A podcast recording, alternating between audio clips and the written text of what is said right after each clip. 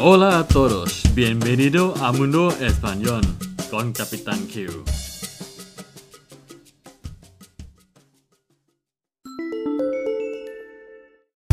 สวัสดีครับทุกคนยินดีต้อนรับสู่โลกภาษาสเปนกับกัปตันคิวนะครับ Hola a todos, bienvenidos a Mundo Español con Capitán Q สำหรับวันนี้ก็อยู่ในรายการภาษาสเปนภายใน 3 นาทีกับกัปตันคิวนะครับ Hoy hablamos sobre una expresión estar petado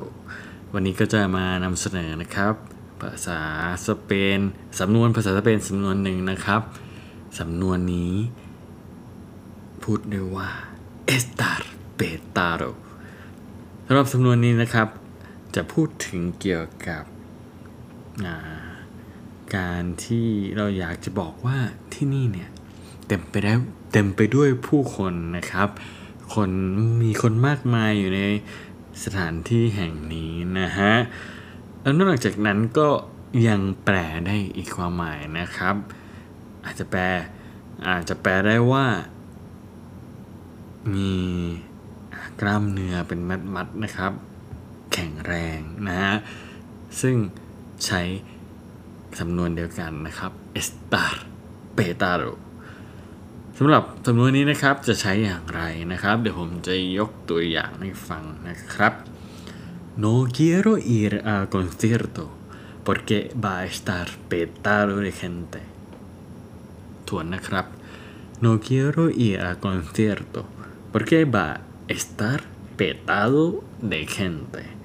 ฉันไม่อยากไปคอนเสิร์ตเลยฮะ เพราะว่ามันจะเต็มไปด้วยผู้คนมากมายนะครับ ก็ นี่นะครับคือตัวอย่างนะครับของสำนวนนี้นะครับ estar petado นอกจากนั้นนะครับก็อีกตัวอย่างหนึ่งที่บอกว่าสามารถบอกได้ว่าากล้ามเนื้อเป็นมัดหรือแข็งแรงมากๆนะครับอย่างเช่นมี amigo está petado นะครับเพื่อนของฉันเพื่อนของผมเนี่ยแข็งแรงกล้ามเป็นมัดๆเลย tú estás petado นะครับและนี่ก็คือ 2 ตัวอย่างนะครับ ของสำนวนนี้นะครับผมอยากให้เพื่อนๆมีส่วนร่วมนะครับ ถ้าใครได้ฟังนะครับสามารถา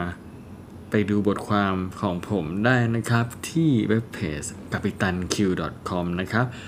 www.capitanq.com นะครับ C A P I T A N Q นะฮะ C A P I T A N Q ปุ้นตกล่องนะครับ นอกจากนั้นก็ยังสามารถเข้าไปติดตามได้ใน Facebook เช่นเดียวกันนะครับ เขียนเหมือนกันเลยนะครับ ใครที่รู้ว่าถ้าจะบอกว่ามีคนเยอะนะครับ จริงๆมันมีอีกหลายสำนวนนะครับ ถ้าใครรู้มากกว่าสำนวนนี้นะครับ ไปคอมเมนต์แล้วก็แนะนำกันเข้ามาได้เลยนะครับผมโอเคนะครับสำหรับวันนี้ สวัสดีครับ adios hasta luego